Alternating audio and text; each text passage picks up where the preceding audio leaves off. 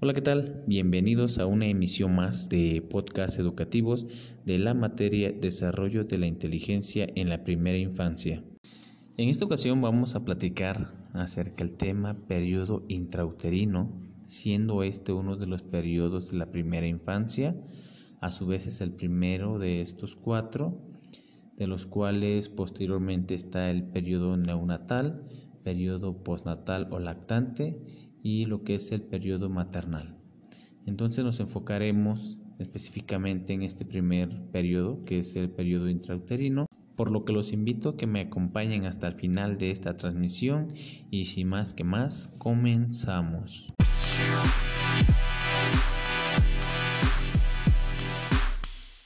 La primera infancia se define como el periodo que va del nacimiento a los 5 años de edad y constituye un momento único del crecimiento en que el cerebro se desarrolla notablemente.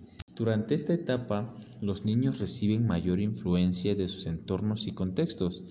Es un periodo propicio para estimular y potenciar las capacidades, habilidades y destrezas, ya sean cognitivas, motoras, comunicativas, afectivas y socales de los niños y de las niñas.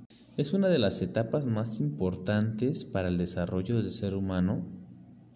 Eh, cuando un niño o una niña nace, su cerebro pesa apenas el 25% de su peso adulto. El 75% se desarrollará en relación directa con su entorno y la cultura de su grupo social. La consecuencia de no recibir atención y cuidado oportuno en esta etapa del desarrollo son acumulativas y prolongadas. Los niños y las niñas que en su primera infancia reciben atención, cuidado y estimulación temprana desarrollarán las capacidades para establecer relaciones afectivas con otras personas, las habilidades comunicativas en sus distintas variantes y las destrezas motoras para el conocimiento de su entorno. Y adentrándonos a nuestro tema de interés, el cual es periodo intrauterino, mm, se dice que aunque se considera que la infancia empieza en el momento de nacer, en ocasiones se asume que puede empezar antes, especialmente en los casos de parto prematuro.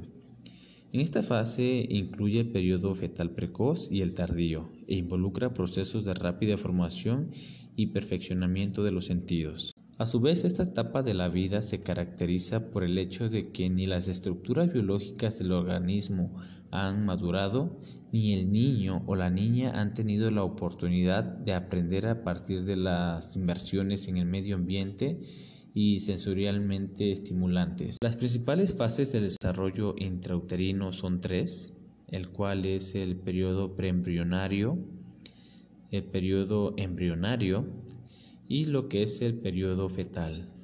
Nuestra primera fase es la fase preembrionaria del desarrollo intrauterino, que en ocasiones también es conocida como fase germinal. Es la más breve de las tres, se prolonga desde la fecundación hasta la segunda semana. En este periodo de tiempo el óvulo fecundado conocido como cigoto desciende por las trompas de falopio hasta llegar al útero, donde se implementará aproximadamente entre el octavo y el décimo día de su gestación. En esta primera semana el futuro embrión no crece porque se encuentra dentro de la zona pelucida eh, una capa de glicoproteínas. Posteriormente ya implantándose en el útero, empezará a desarrollarse rápidamente a partir de un proceso de diferenciación celular. La presencia de agentes nocivos externos como infecciones, enfermedades de la madre o determinadas sustancias puede provocar abortos espontáneos o bien no afectar en absoluto al preembrión si se da durante esta fase de desarrollo prenatal. Nuestra siguiente fase es el periodo embrional, el cual menciona que a partir de la tercera semana de gestión el embrión es conocido como gástrula. Las capas de las células de las flástulas se han diferenciado hasta el punto de dar lugar a las tres estructuras a partir de las cuales se formará el cuerpo del bebé. el ectodermo, el mesodermo y el endodermo. A lo largo del desarrollo intrauterino, el ectodermo dará lugar al sistema nervioso y a las epidermis. A partir del mesodermo surgirán los huesos, los músculos y el sistema circulatorio, y por su parte las células del endodermo se diferenciarán como células de los sistemas respiratorios y digestivos. Se considera que el periodo embrional dura hasta las ocho semanas y media de su gestión.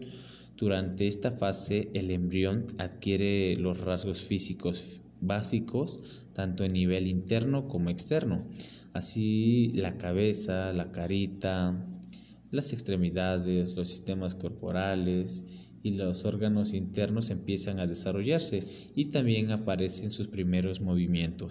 La tercera y última fase de este primer periodo, el periodo intrauterino, pues precisamente es el periodo fetal.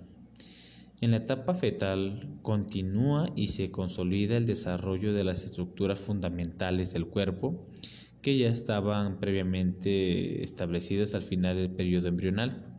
Se trata del estudio más largo del desarrollo intrauterino, abarcado desde la novena semana hasta el momento de su parto. El sexo biológico se manifiesta durante el periodo fetal a través de las diferenciaciones progresivas de los órganos sexuales.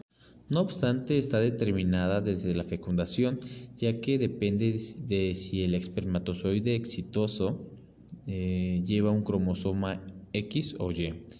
En el primer caso el bebé será niña y en el segundo un niño, aunque existe cierta variabilidad en este sentido.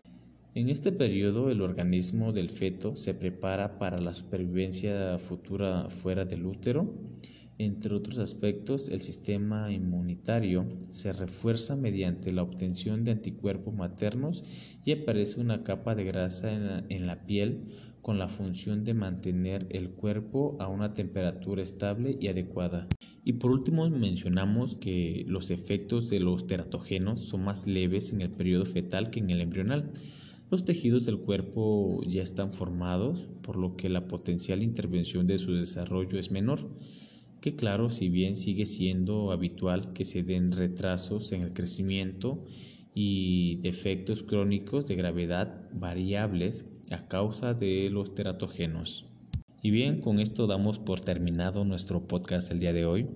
Espero les haya gustado la información, les haya sido de utilidad, ya que pues en algún momento se puede malentender el hecho de escuchar periodos de la primera infancia e inconscientemente pensar que estos periodos pues se dan a partir desde que el niño nace. Más sin en cambio, con lo que acabamos de escuchar, pues podemos saber que existe un periodo contemplado antes del nacimiento de este infante. Vamos a concluir con nuestra ya cotidiana reflexión. Espero les agrade y nos estaremos escuchando en nuestra próxima emisión.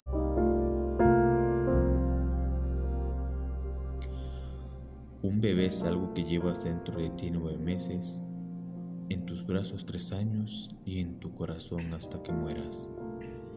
En palabras de María Mazón, me despido de ustedes. Hasta la próxima.